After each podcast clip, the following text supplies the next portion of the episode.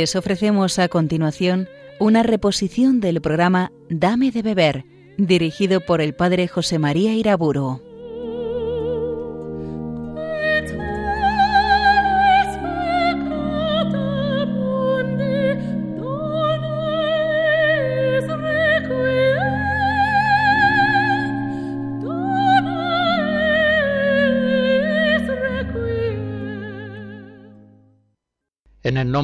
Padre, del Hijo y del Espíritu Santo. Hablé en las conferencias anteriores de los tres consejos evangélicos, la pobreza, la castidad y la obediencia. Y ahora, en continuidad con el tema de la obediencia, quiero hablar de la ley. Por eso comienzo con aquellas preciosas oraciones del Salmo 18, en alabanza de la ley divina. La ley del Señor es perfecta y es descanso del alma. El precepto del Señor es fiel e instruye al ignorante. Los mandamientos del Señor son rectos y alegran el corazón. La norma del Señor es límpida y da luz a los ojos. La voluntad del Señor es pura y eternamente estable. Los mandamientos del Señor son verdaderos y enteramente justos, más preciosos que el oro, más que el oro fino, más dulces que la miel de un panal que destila. No es hoy frecuente, sobre todo en el campo de la espiritualidad, hacer un elogio de la ley, pero lo haremos ahora y con verdadero convencimiento. Los cristianos hemos de obedecer a Dios siempre, en todo, y le obedecemos unas veces a través de personas y otras veces a través de leyes.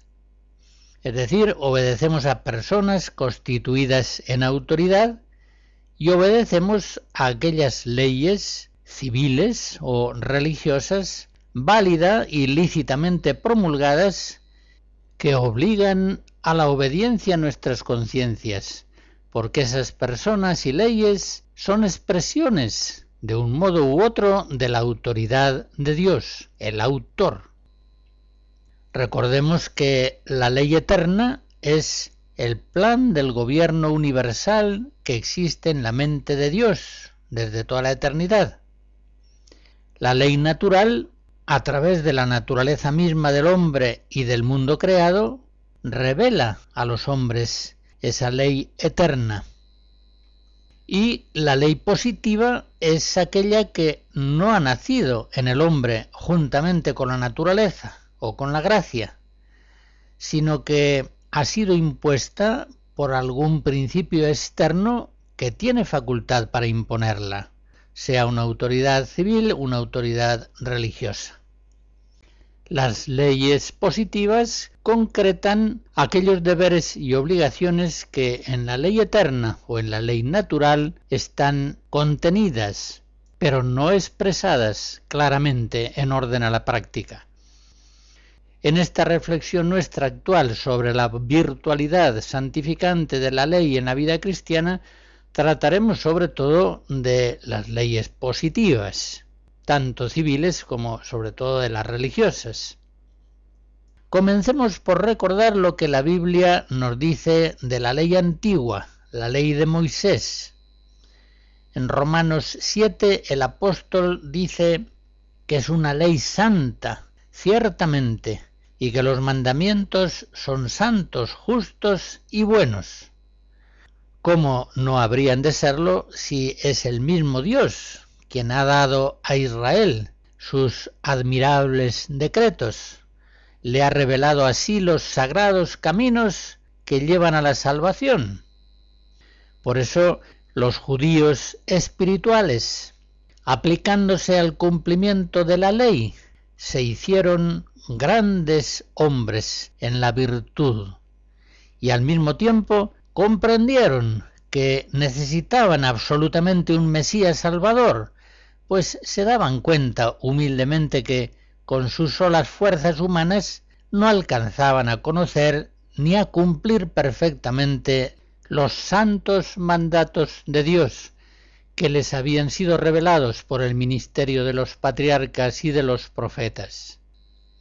Esos piadosos judíos fueron quienes, conociendo su impotencia y su condición insuperable de pecadores, gracias precisamente a la ley, desde el fondo de los siglos ansiaban a Jesús el Salvador y aceleraban con sus constantes oraciones el tiempo de su venida. Pero, por el contrario, para los judíos carnales, así lo dice San Pablo en ese mismo lugar, Romanos 7, el precepto que era para vida fue para ellos muerte. Y esto podemos explicarlo de tres modos. En primer lugar, el Israel carnal, incapaz de cumplir la ley mosaica, pero sin embargo obstinado en salvarse por ella, no pide un Mesías salvador que salve por gracia. No se salva poniendo la esperanza en la promesa que los profetas han hecho de su venida, sino que, por el contrario, el judío carnal elige el camino de la mentira, es decir, cumple la ley de un modo sólo exterior, vaciándola de su espíritu. Es aquello que Jesús denuncia con terribles palabras. Sois sepulcros blanqueados, sois hipócritas, coláis un mosquito y os tragáis un camello. Mateo 23. También, por un modo segundo, los judíos carnales vaciaban de virtualidad santificante la ley antigua. Escribas y fariseos, sentados durante siglos en la cátedra de Moisés, desfiguraban la ley pura y santa y la sepultaban bajo un cúmulo innumerable de preceptos humanos, como dice Jesús en varios lugares del Evangelio, por ejemplo en Mateo 5. Aquellos expertos en la ley mosaica mezclaban groseramente la sabiduría humana con la sabiduría de Dios y enmarañaban la simplicidad de la ley divina, sacando de ella nada menos que 613 mandamientos particulares, 248 mandatos positivos, 365 mandatos prohibitivos. De este modo, transformaban la simplicidad de los preceptos de Yahvé en un yugo insoportable como dice San Pedro en Hechos 15. Y como dice el mismo Jesús en el Evangelio, atan pesadas cargas y las ponen sobre los hombros de los otros, pero ellos ni con un dedo hacen por moverlas. Mateo 23. Esos expertos en la ley conocen mil artimañas para escaparse de la verdadera observancia de la vida espiritual de lo que esas normas imperan y así lo enseñan a otros en ese mismo lugar de Mateo 23. Por un tercer modo se invalidaba la ley mosaica. Los judíos carnales, en efecto, querían salvarse por la ley, es decir, por las obras, por sus fuerzas propias, y de este modo venían a rechazar la fe en Cristo, la salvación por gracia, la única salvación posible. Gálatas 5.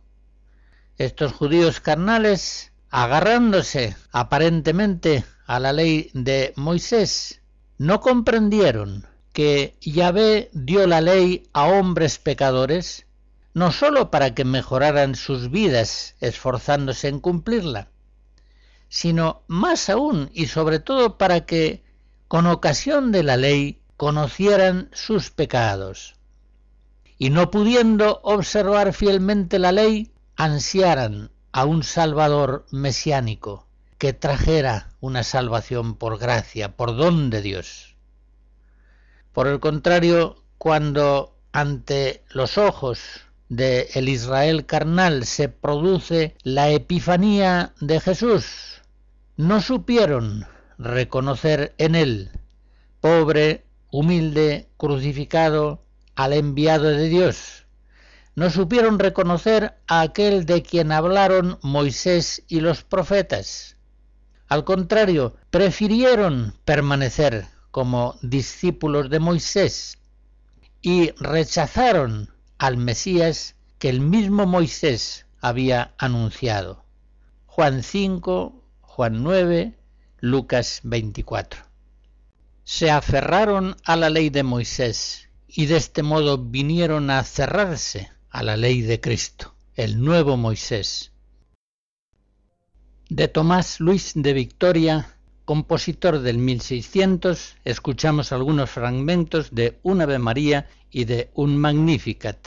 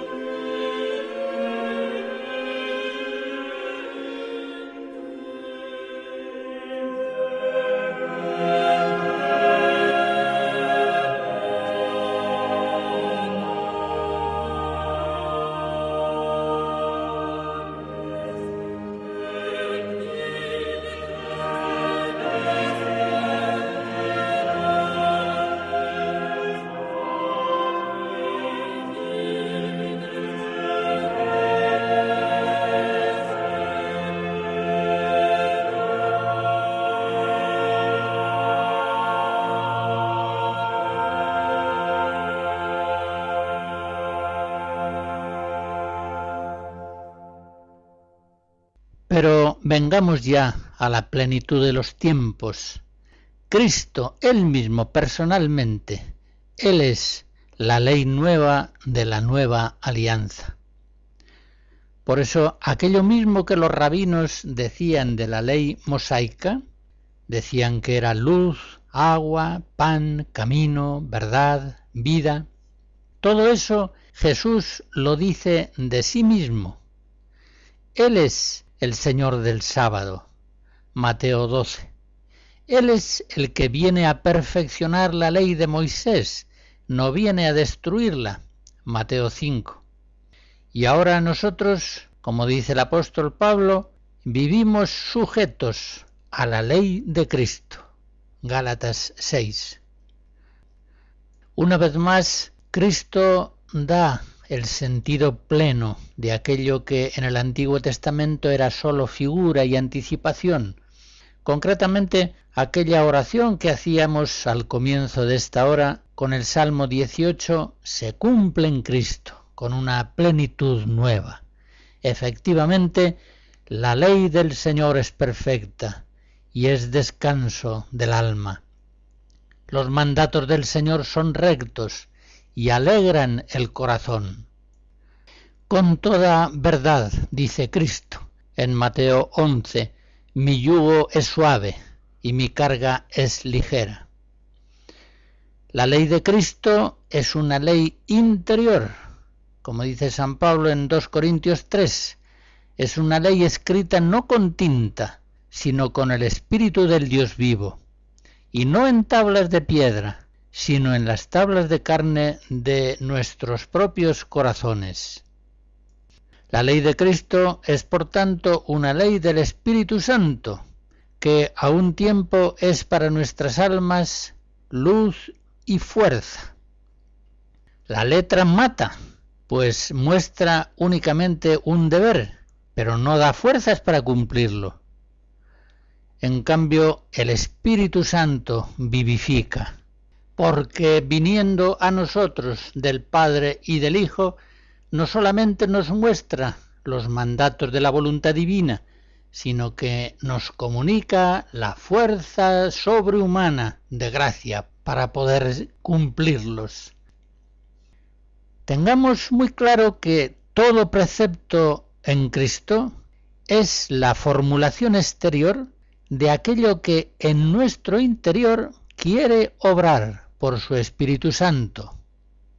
Por eso las normas externas que nos da Cristo nos facilitan el conocimiento de la acción íntima y secreta del Espíritu Santo en nuestras mentes y voluntades. Nos ayudan a ser dóciles al Espíritu Santo. Por otra parte, la ley de Cristo es la caridad de Dios, que ha sido difundida en nuestros corazones por la fuerza del Espíritu Santo que nos ha sido dado. Romanos 5. Toda la ley de Cristo es una ley de amor, de caridad divina. La ley de Cristo tiene pues una gran sencillez y universalidad. En dos mandamientos lo encierra todo. Mateo 22, el amor a Dios y el amor al prójimo. Y es una ley que está vigente en todos los pueblos y en todos los siglos. Es una ley liberadora una ley que nos ayuda a ser libres del mundo, de la carne y del demonio. Es una ley que nos la ha dado Cristo, como dice San Pablo en Gálatas 5, para que gocemos de libertad. Para eso nos ha hecho libres y nos ha redimido de la esclavitud de la ley. Gálatas 3. Finalmente podemos decir que la ley de Cristo es una ley nueva, que fundamenta una nueva alianza entre Dios y los hombres. Pero entendamos que la novedad de la ley de Cristo no consiste tanto en la formulación de lo que manda. La novedad de la ley de Cristo está ante todo y sobre todo en que nos ha comunicado el Espíritu Santo y que Él nos da luz y fuerza para guardar la ley de Cristo. Él es el que mueve interiormente la mente y el corazón de los hombres para que puedan ser fielmente cumplidores de la ley de Cristo.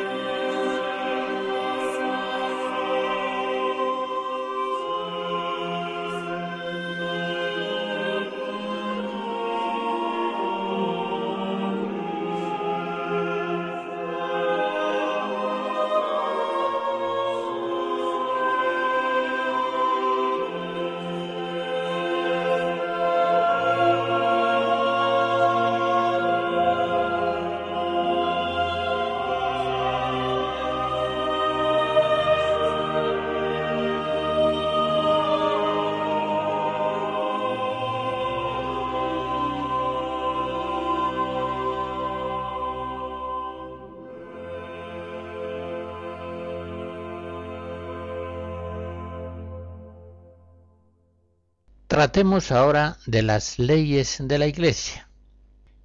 Cristo fundó en su Iglesia una autoridad sagrada, apostólica, con potestad de establecer leyes. Y así los apóstoles y sus sucesores, los obispos, reciben del Señor, a quien ha sido dado todo poder en el cielo y en la tierra, Mateo 28, una fuerza espiritual para atar y desatar. Mateo 16. los sucesores de los apóstoles forman la jerarquía apostólica. Esa palabra hierarquía que significa sagrada autoridad. Por eso el Vaticano II en la Lumen Gentium 27 nos recuerda que los obispos han recibido una autoridad y sagrada potestad que ejercen personalmente en el nombre de Cristo y que les da el sagrado derecho y ante Dios el deber de legislar sobre sus súbditos, de juzgarlos y de regular todo cuanto pertenece a la organización del culto y del apostolado. Así es en la vida de la Iglesia ya desde el principio. La autoridad apostólica no juzga la conciencia misma de los fieles, de internis neque ecclesia judicat, pero sí puede y debe ejercitar un poder legislativo y judicial, esa autoridad que Cristo le dio para el bien común y personal de los cristianos. Quiso el Señor ciertamente que en la Iglesia hubiera leyes, para que ningún cristiano ignorase los caminos de la gracia, ni siquiera aquellos que, por su gran inmadurez espiritual, no los conocen por la sola luz interior del Espíritu Santo. No hay, pues, en la Iglesia de Cristo contraposición alguna entre ley y gracia, porque la ley eclesial es un camino de gracia. Tengo la impresión, dicho sea de paso, de que muy pocas veces habrán oído ustedes exponer esta doctrina, y sin embargo es la verdad católica. Pues bien, como decía hace un momento, los apóstoles desde el principio ejercieron su autoridad en la Iglesia y establecieron leyes. En Jerusalén se tomaron ya acuerdos disciplinares obligatorios en la primera comunidad cristiana, Hechos 15. En Hechos 5 vemos como Pedro juzgó a Ananías y a Safira, y también en Hechos 8 a Simón Mago. Pablo en 1 Corintios 4 y en otros lugares declara tener autoridad de Cristo para mandar y castigar. Y en no pocas ocasiones vemos cómo los apóstoles mandaron, juzgaron y castigaron llegando incluso a excomulgar a los fieles en los casos más graves, según el mandato que les había dado Jesús. Cito Mateo 16, Mateo 18, pero también otros muchos lugares del Nuevo Testamento fundamentan la afirmación que acabo de hacer. En resumen, la Iglesia siempre se ha dado leyes a sí misma. Juan Pablo II, en un discurso de febrero de 1983, decía que es un hecho en la historia ya dos veces milenaria de la Iglesia la existencia de una ininterrumpida tradición canónica, que viene desde los orígenes de la era cristiana hasta nuestros días, y de la cual el código, se refiere al derecho canónico, constituye un importante y sabio capítulo. Bien sabemos, sin embargo, que en los años posconciliares hasta nuestros días se ha ido desarrollando una cierta aversión contra el derecho canónico, contra toda forma de ley en la Iglesia. Esta fobia anticristiana desprecia la disciplina litúrgica y pastoral, también desprecia las reglas de los institutos religiosos y ve en la ausencia de normas, lo que se llama anomía, el campo más favorable para el florecimiento de una vida genuinamente libre y evangélica. El precedente más importante de este error, de esta aversión a la ley eclesial, lo encontramos en Lutero, ya sabemos que para él la distinción entre ley y evangelio es absoluta. es una contraposición irreconciliable, o ley o evangelio. Para él la ley es judía, pertenece al Antiguo Testamento, no tiene virtualidad santificante alguna. En cambio, el Evangelio es la gracia que nos libera del pecado por la pura fe en Jesús. Por tanto, con arreglo a esos principios, Lutero considera la ley en la Iglesia, sean leyes eclesiásticas generales, sean leyes particulares de las órdenes religiosas, como algo abominable, como una judaización del cristianismo, una perversión del Evangelio. Otros protestantes clásicos, en cambio, como Melanchthon o Calvino, evitaron ese radicalismo anticanónico, antidisciplinar. Pero otros, otros protestantes han llegado a las posiciones de un escatologismo extremo, según el cual Jesucristo no pensó siquiera en fundar una iglesia, y por tanto toda disciplina eclesial es ajena a la intención de Cristo, no tiene en él su origen y su fuente. Pues bien, como acabamos de afirmar y demostrar recordando algunos textos claros de la Sagrada Escritura, Jesucristo quiso leyes en la Iglesia. Y ya desde el principio, desde los tiempos apostólicos, la Iglesia se dio leyes a sí misma.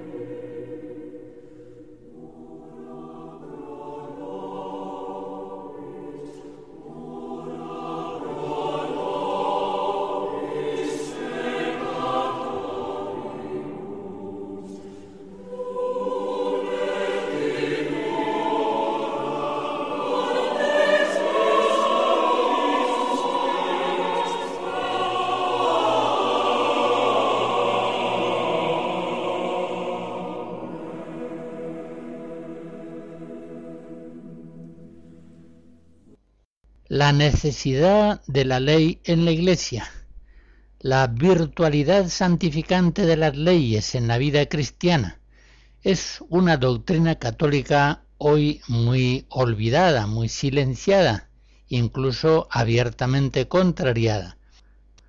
Por esto, presten especial atención a lo que estamos recordando ahora, el valor que la Iglesia da a sus propias leyes y consideremos en varios puntos cuáles son los valores de la ley en la Iglesia. En primer lugar, la Iglesia es una sociedad, una sociedad que Cristo edificó sobre el fundamento suyo y el de los apóstoles, Mateo 16. Y en ella, como dice el Vaticano II, Lumen Gentium 8, la sociedad provista de sus órganos jerárquicos y el cuerpo místico de Cristo, la asamblea visible y la comunidad espiritual, no deben ser consideradas como dos cosas distintas, sino que más bien forman una realidad compleja que está integrada por un elemento humano y otro divino. Dicho en otras palabras, no podemos contraponer la Iglesia institución y la Iglesia pueblo de Dios, comunidad de gracia. Es lo mismo, es el cuerpo místico de Jesús. Y la fisonomía institucional de la Iglesia viene determinada precisamente por las leyes y por el ejercicio de la autoridad de los sucesores de los apóstoles. En segundo lugar, pensemos que la Iglesia es un sacramento universal de salvación. Así lo dice el Vaticano II en varios lugares, concretamente en Lumen Gentium 48. Un sacramento universal de salvación, por tanto, un signo visible alzado entre los pueblos, con una clara identificación social y con una inmensa fuerza santificante para los hombres. Es decir, la Iglesia no es un reino espiritual exclusivamente interior. Por tanto, precisamente esa naturaleza sacramental de la Iglesia implica en ella una visibilidad social, implica unas autoridades unas estructuras institucionales, unas leyes, unas costumbres. Como decía Juan Pablo II en un discurso de febrero de 1983, el derecho en la Iglesia no se concibe como un cuerpo extraño, ni como una superestructura ya inútil, ni como un residuo de presuntas pretensiones temporales, el derecho es connatural a la vida de la Iglesia. En tercer lugar, la Iglesia es una comunión y la unidad entre todos los fieles se produce muy especialmente por la fuerza de la caridad y por la fuerza de una obediencia común a las leyes de la Iglesia. El amor une, la obediencia común une une en la unidad de la Iglesia. Por eso Pablo VI, en un discurso de febrero de 1977, afirmaba que la ley canónica es como una cierta manifestación visible de la comunión, de tal suerte que sin el derecho canónico, la misma comunión eclesial no podría realizarse eficazmente. Efectivamente, la misma experiencia nos muestra cuántas lesiones sufre la caridad fraterna eclesial cuando algunos menosprecian las leyes de la Iglesia y cuántas tensiones, cuántas ofensas y odiosidades genera la arbitrariedad anómica, en la que cada cual hace lo que mejor le parece sin atenerse en una obediencia eclesial común a una disciplina de la Iglesia, establecida por los sucesores de los apóstoles. Por otra parte, en cuarto lugar, la ley eclesiástica favorece la acción pastoral. No puede haber unidad entre las diversas iniciativas pastorales, no puede haber una pastoral común, eficaz, si ésta no está encauzada en un orden jurídico y disciplinar prudentemente establecido por los pastores sagrados, por las autoridades de la Iglesia. Es imposible, por ejemplo, que varios párrocos unan sus esfuerzos en una pastoral común si cada uno hace las cosas a su manera, sin ajustarse a la disciplina de la Iglesia. Se pierden así muchas energías, se da lugar a inevitables divisiones y se hace imposible una continuidad en los trabajos. En una parroquia, por ejemplo, cambia el párroco y cambia todo, cuando esos párrocos han tenido unas actuaciones arbitrarias. Los fieles entonces se confunden, muchas veces se escandalizan y frecuentemente se dividen en bandos. Otra vez cambia el párroco y otra vez se trastorna todo, vuelta a empezar. Solamente puede haber una continuidad en la vida de las comunidades cristianas cuando sus pastores, los que se van sucediendo, guardan fielmente la disciplina de la Iglesia. Por otra parte, no será fácil en ocasiones encontrar sacerdotes que acepten ir a parroquias sometidas largos años a una pastoral arbitraria.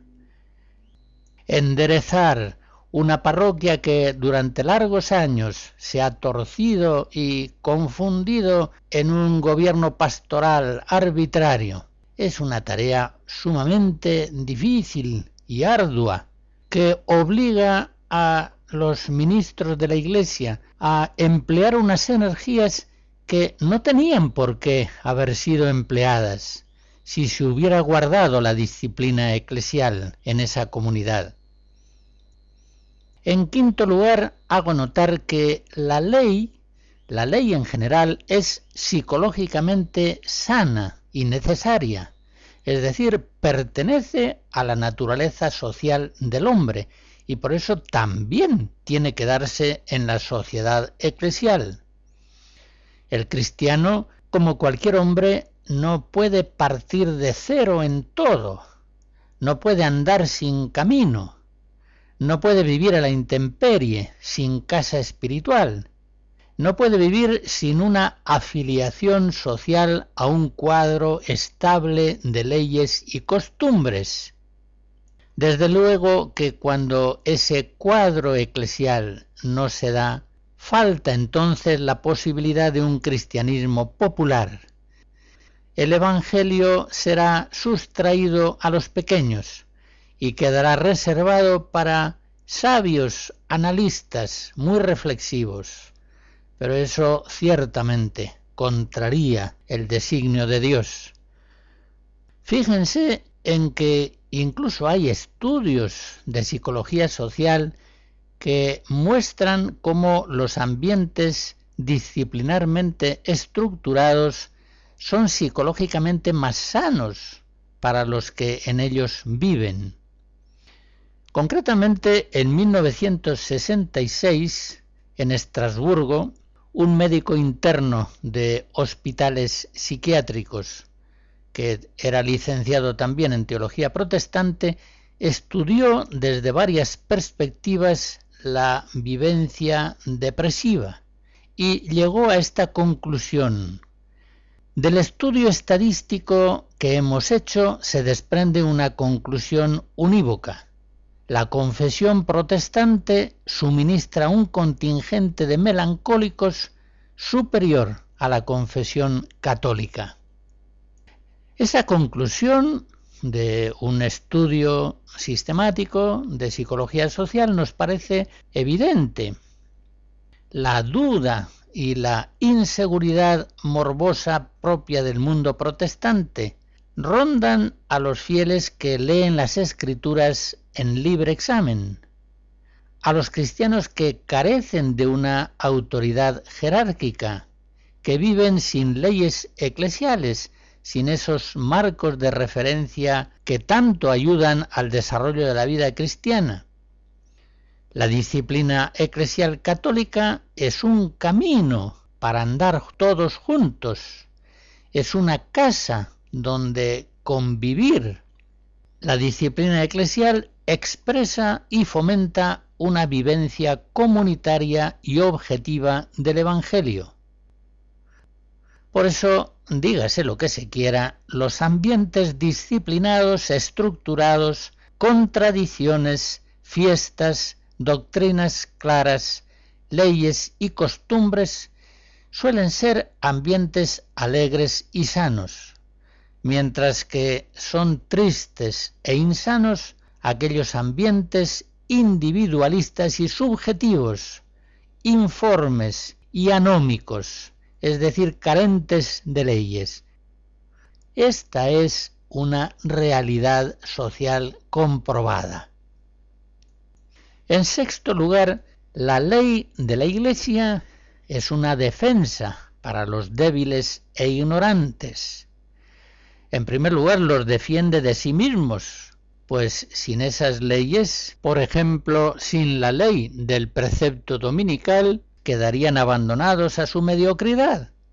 Pero los defiende también de las presiones arbitrarias de personas o grupos salvajes no socializados en la Iglesia, a los cuales ellos, pequeños, no sabrían resistir. La ley eclesial, la doctrina clara de la Iglesia, defiende a los débiles de la prepotencia de aquellos teólogos heterodoxos que no sujetan su enseñanza a la doctrina de la Iglesia. Los fieles cristianos debemos obedecer libremente a los legítimos pastores sagrados, pero en forma alguna debemos quedar abandonados a los influjos prevalentes de los teólogos de moda, cuando éstos disienten de las enseñanzas y de la disciplina de la Iglesia. Por último, en séptimo lugar, hago notar que la ley de la Iglesia es un medio salvífico temporal, se da en la historia, cesará en la plenitud del reino de los cielos, donde, como dice San Pablo, Dios será todo en todos. 1 Corintios 15. Es ahora, en la peregrinación de la Iglesia en el mundo presente, cuando las normas y las leyes de la Iglesia son necesarias en la sociedad familiar, escolar, cívica o religiosa. Termino esta exposición de los valores espirituales de la ley de la Iglesia recordando un texto del padre Congar en el que dice que una pura iglesia del espíritu es una tentación en la que muchos movimientos sectarios han caído, pero es una tentación. La iglesia terrestre no es solamente una realidad de comunión, sino también un instrumento y un sacramento de esta comunión. La tradición, sigue diciendo, afirma sin cesar que omnis prelatura cesavit, es decir, que toda jerarquía terminará cesando, en el sentido de que en la escatología no habrá ya jerarquía, no habrá dogmas, ni sacramentos, ni derecho canónico, ni ningún medio exterior de este género. Ni siquiera habrá evangelio, en el sentido de un texto que se lee, pues entonces, en la plenitud celestial, el mismo verbo se comunicará a todos luminoso y viviente. Hasta aquí el Padre Congar. Pero todavía tenemos que caminar bastante antes de llegar al reino de los cielos. Y en esta peregrinación de la Iglesia en el tiempo presente, ha querido Cristo, nuestro Maestro y Pastor, ha querido Cristo que el pueblo cristiano esté encaminado por leyes de la Iglesia y conducido por la autoridad sagrada de los obispos.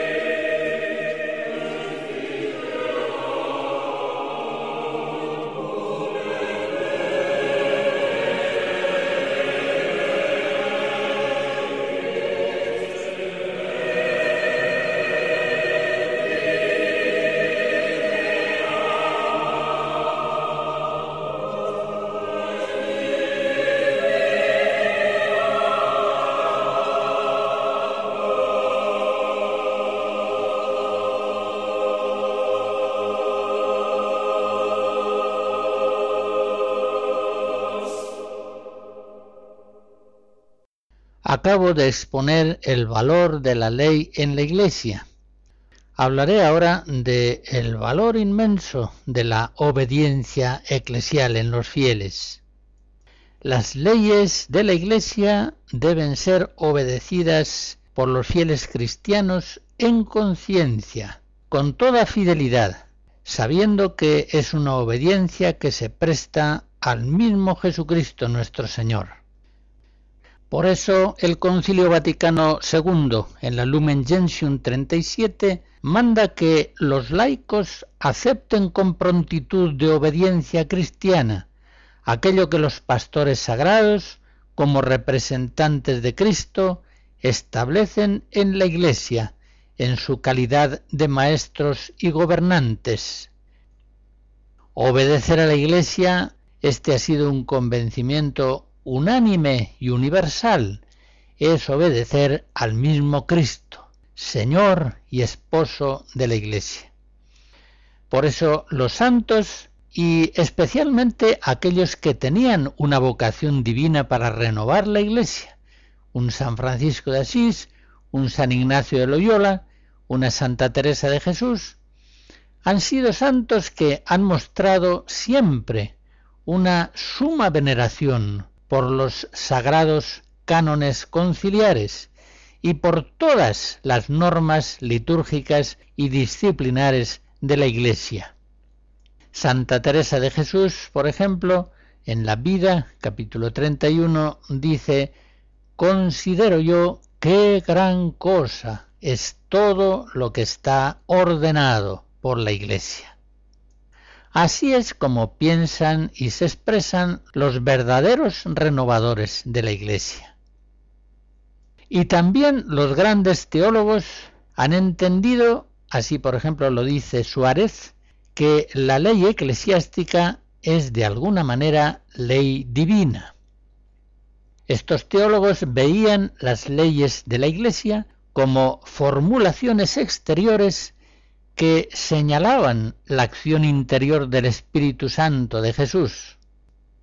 Ellos sabían y enseñaban que Cristo ha asegurado a la Iglesia su asistencia hasta el fin de los siglos, Mateo 28, y que esa asistencia de Cristo hasta el fin de los tiempos garantiza a través de los pastores sagrados y de las leyes de la Iglesia no solamente la ortodoxia doctrinal, sino también lo que podríamos llamar aquella ortopraxis que el pueblo cristiano necesita para llegar al Padre Celestial sin perderse por el camino.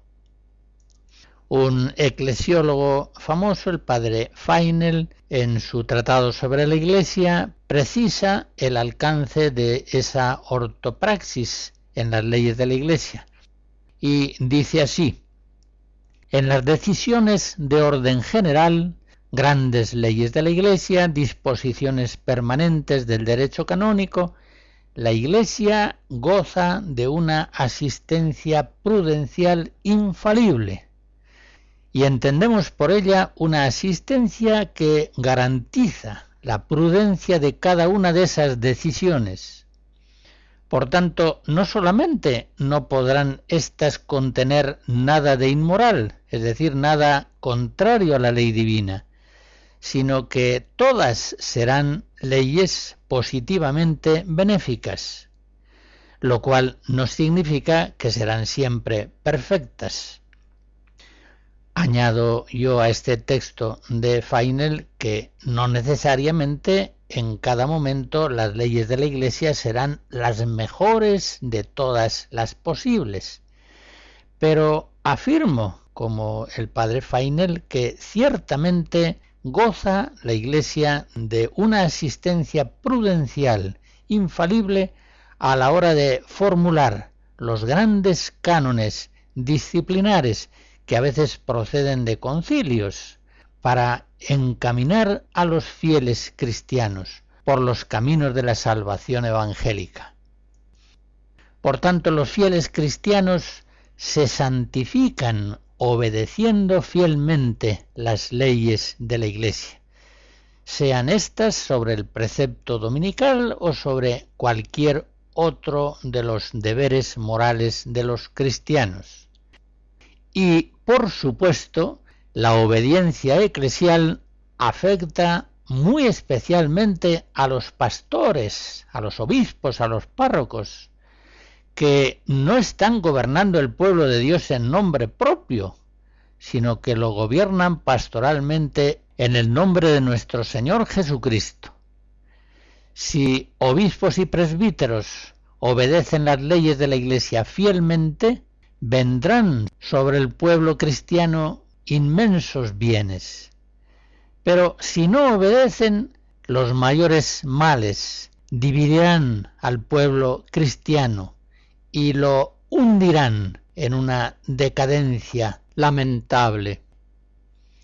Ya se comprende que la autoridad pastoral solamente en la obediencia a la ley eclesial puede ser ejercitada como un servicio, pues cuando esa autoridad pastoral es ejercitada en una desobediencia arbitraria, se convierte inevitablemente en un dominio opresor y arbitrario.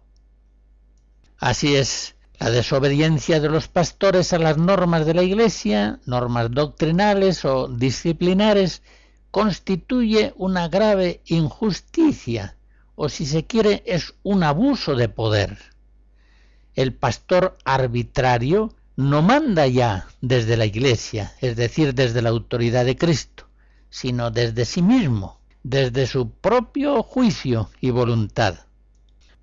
Por eso los fieles cristianos tienen derecho a que sus pastores obedezcan fielmente a la Iglesia en la doctrina, en la disciplina, en la liturgia, en las normas pastorales pueden exigirlo con todo derecho. Con el favor de Dios continuaremos este tema en la próxima conferencia. La bendición de Dios Todopoderoso, Padre, Hijo y Espíritu Santo, descienda sobre ustedes y les guarde siempre. Amén.